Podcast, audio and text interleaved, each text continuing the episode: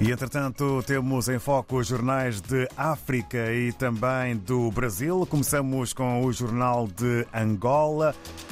No Willa, Namibe e Cunene, mais de 8 mil famílias deslocadas devido à seca vão regressar às origens. Este é o título com maior eh, dimensão na capa do Jornal de Angola, eh, que eh, sobre o ministro Mário Oliveira, que recebeu a equipa norte-americana Escreve o título Especialista elogia o uso de dados de satélite no combate à seca no sul do país. Também eh, destaque grande eh, para o Jornal de Angola.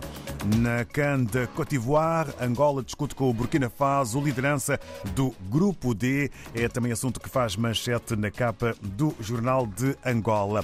Em Cabo Verde, eh, segundo a Infopress, no futebol, CAN 2023 queremos chegar às meias finais e não temos medo de ninguém. É a consideração de Bubista que serve como título eh, para a imprensa em Cabo Verde. Cabo Verde que tem sido um farol de estabilidade na região africana, consideração eh, do secretário de Estado norte-americano Anthony Blinken.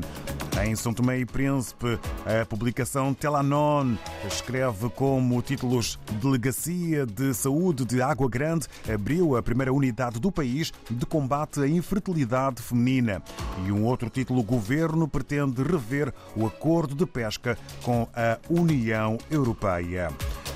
Na Guiné-Bissau, a publicação democrata escreve sobre a mudança no governo. O título Mónica Boaro, substituída por Fatoumata Jau e passa a ocupar a pasta de reforma administrativa.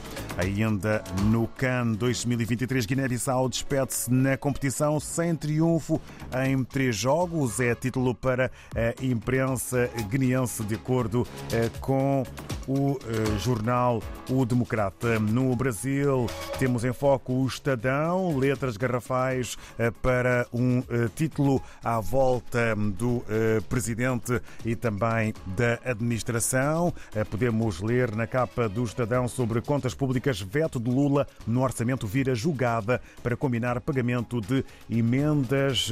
É um dos temas que podemos ler na capa capa do Estadão. O veto de Lula no orçamento vira julgada para combinar pagamento de emendas antes das eleições municipais. Do Brasil, regressamos à África. Estamos eh, em Moçambique, já na redação do Semanário Profundos com Moamin Benjamin. O município da cidade da Beira quer facilitar o acesso aos serviços de saúde de forma gratuita. Para tal, introduziu a iniciativa Um Bairro, Um Médico para a formação de 26 médicos bolseiros. O financiamento aos estudantes será para toda a formação e serão necessários 12 milhões de meticais, na qual o Edil assegura que já estarem garantidos com o apoio dos municípios. A iniciativa do Edil Albano Carijo enquadra-se na promessa eleitoral de garantir um médico em cada bairro a jovens de entre os 18 e os 23 anos de idade. Uma mulher e respectivo bebê perderam a vida depois de um parto forçado por pisoteio de elefantes nas primeiras horas de sábado passado na localidade de Tenga, no distrito de Moamba. O esposo da vítima procurou pela esposa e achou-a sem vida. E por notar que o corpo não apresentava barriga, tal como havia saído de casa, o marido continuou a percorrer pela mata, onde também achou o bebê ainda vivo.